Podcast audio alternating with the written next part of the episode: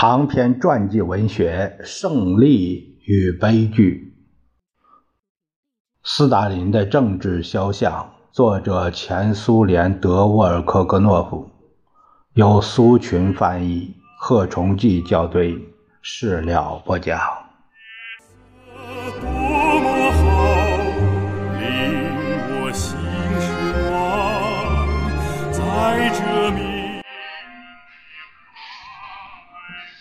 斯大林关于平等和作为社会主义民主原始前提的社会利益谈了很多。一九三六年，斯大林同中央一批负责编写教科书的工作人员谈话时强调指出：“我们的民主应当永远把共同的利益放在首位，个人的东西在公共的东西面前几乎是微不足道的。”目前还有懒汉、敌人和盗窃社会主义财富的现象，就是说，还有与社会主义格格不入的人，就是说，还需要斗争。个人的东西在公共的东西面前几乎是微不足道。由于没有发现这类箴言的一系列严重缺点。我们逐渐教育人们理解，我们大家都是全民财富的主人。大家都知道，属于大家的东西是不属于任何人的。主人翁的感情消失了，平均主义原则逐步取得胜利，出现了害怕多干活的漠不关心型的工作人员。他对虚报和公开。偷盗无动于衷，怎么国家能因为这点事儿变穷吗？斯大林没有讲反对民主，只是因为他对民主的理解和暴君的理解一样。要知道，那些暴君也同意建立驯服的议会，举行传统的象征性的选举宣誓。斯大林在同威尔斯谈话时，把权力放在一切议论的中心。斯大林认为，权力是改造的杠杆，是新法治的杠杆，是新秩序的杠杆。但是，他一次也没有，一次也没有把权力当作人民权利。总书记对世间任何东西也没有像对充分的、无限的、被千百万人的爱神化了的权利那样爱过。在这方面，他成功了。世界上从来没有任何一个人，看样子今后也不会有任何人能完成这样的杰作。消灭了千百万自己的同胞，又得到更多的人盲目的爱。呃，我说一句啊，这里作者算是孤陋寡闻了，不后尘者有之，我们都知道的啊。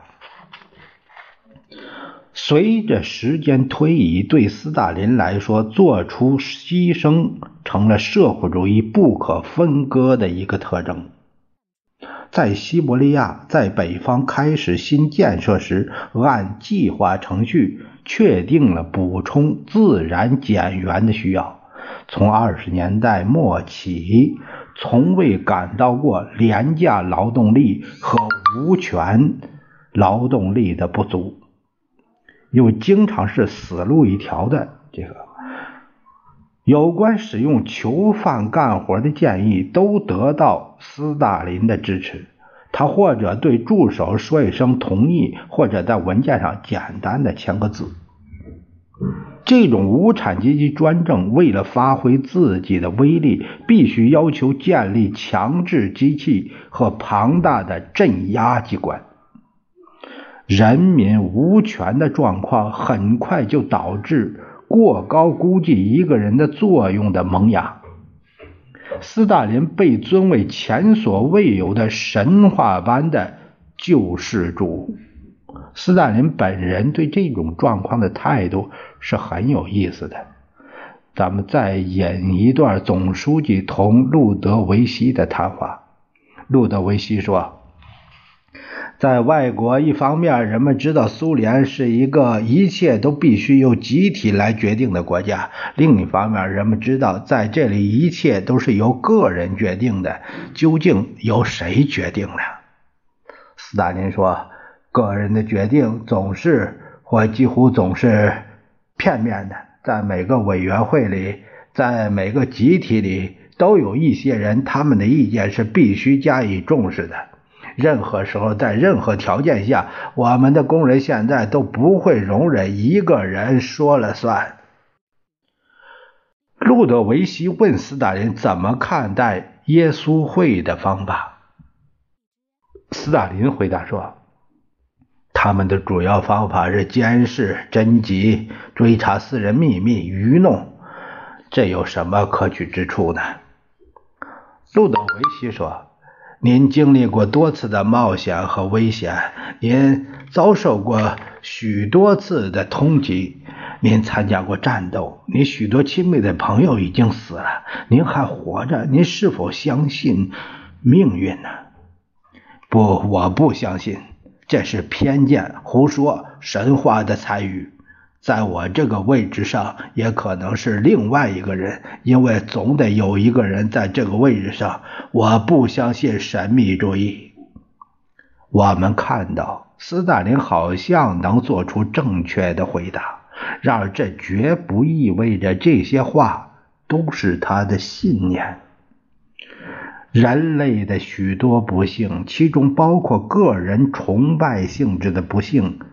深远根源之一就是双重人格、双重性，如莫里埃创造的人物达尔杜夫，一面谴责领袖主义，一面又加强领袖主义；一面抨击伪善，一面又实际上颂扬伪善；一面高谈集体领导，一面又把它彻底变为以议长制。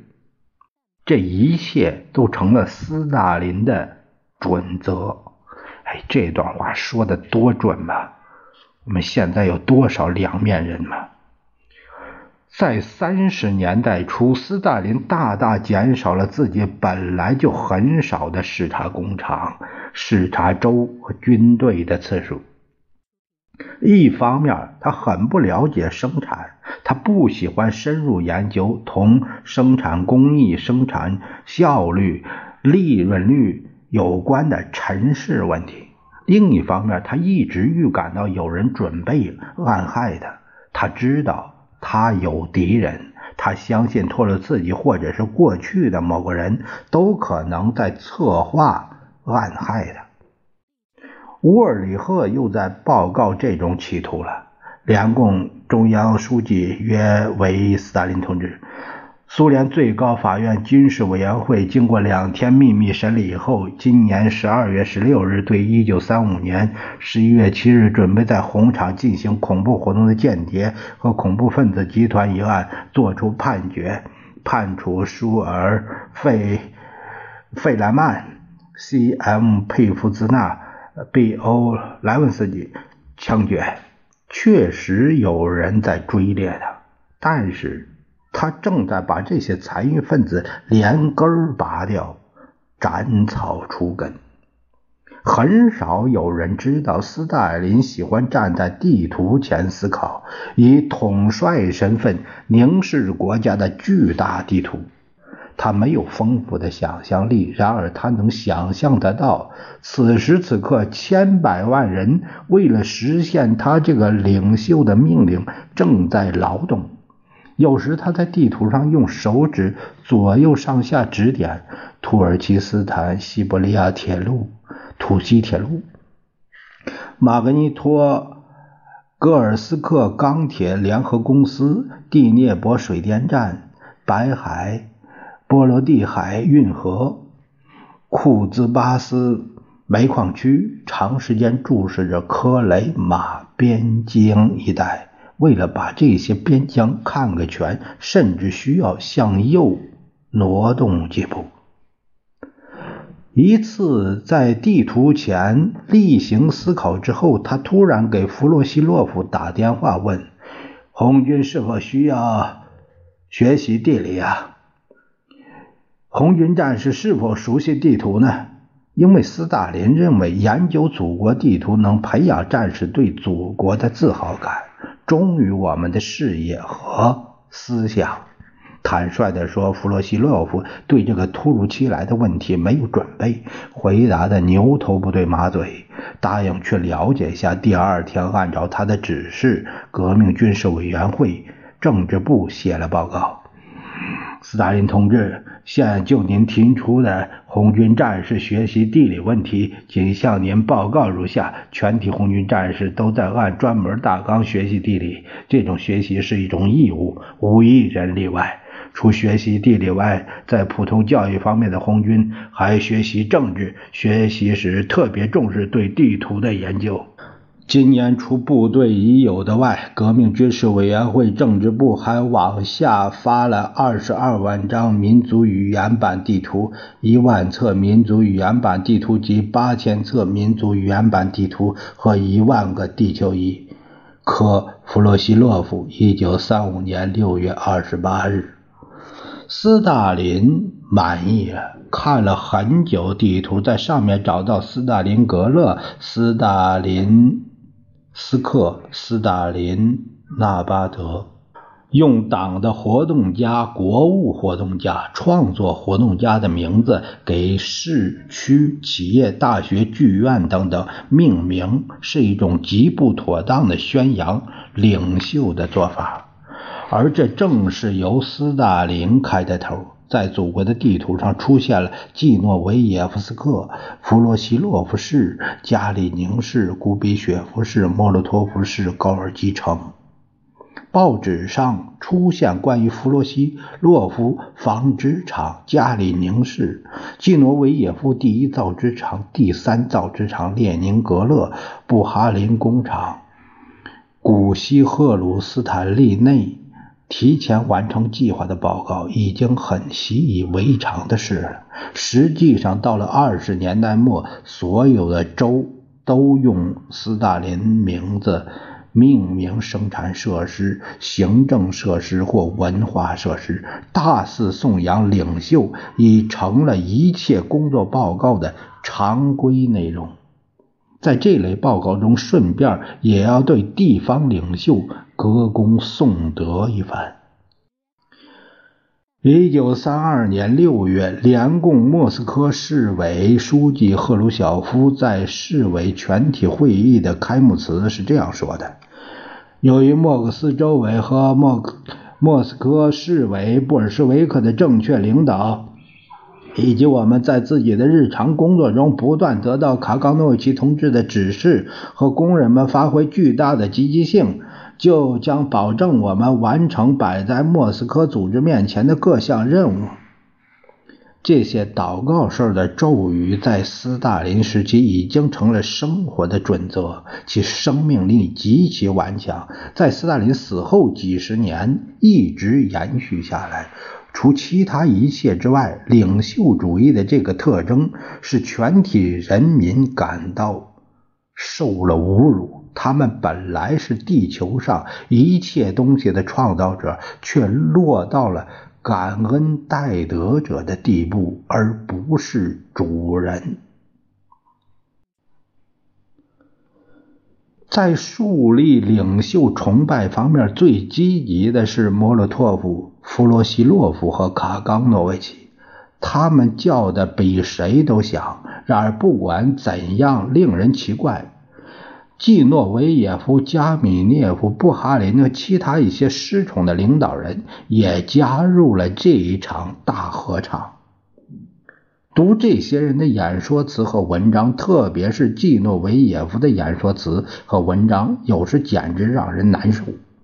基努维耶夫一再忏悔自己过去的错误和颂扬党的领袖斯大林同志的远见卓识和英明，甚至布哈林也不惜向1928年被他称作成吉思汗的那个人大发阿谀奉承之词。谁知道？也许他们真的不再相信曾经为之斗争的东西了，或者干脆是自我保护的本能压制了理智吗？卡尔拉迪克比谁都卖劲儿，尽管斯大林一次曾在少数人中间把他叫做一个没有信仰的小托洛茨基分子。